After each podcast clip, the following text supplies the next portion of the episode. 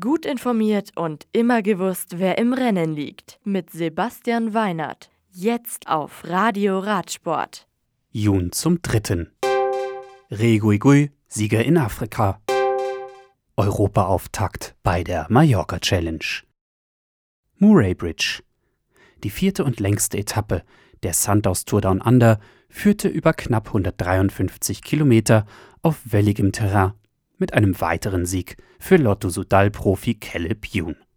Sam Bennett von De König Quickstep kommt knapp geschlagen auf Rang 2, dahinter UAE Team Emirates Profi Jasper Philipsen und André Greipel von der Israel Startup Nation auf den Plätzen.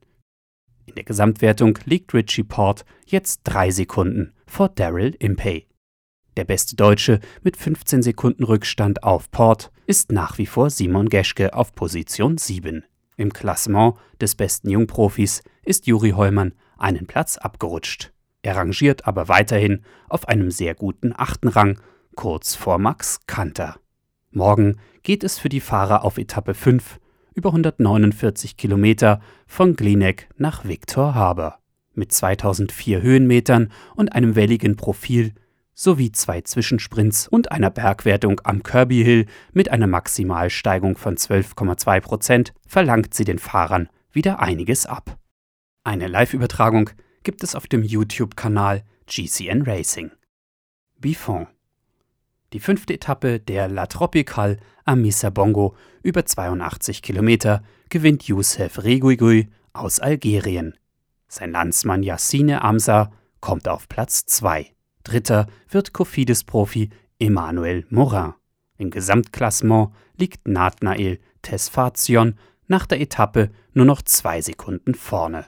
Die morgige sechste Etappe wird auf einem 10,6 Kilometer langen Rundkurs in Port Gentil über insgesamt 127 Kilometer ausgefahren.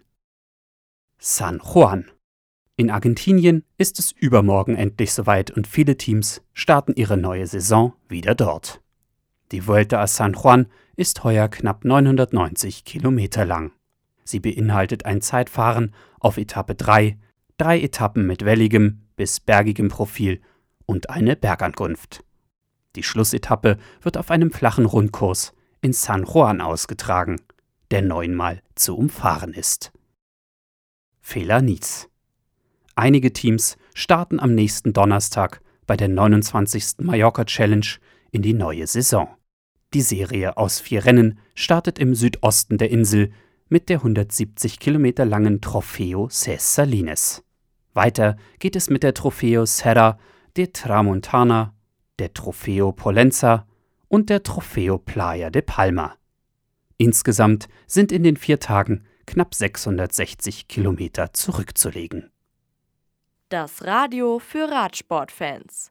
Im Web auf radioradsport.de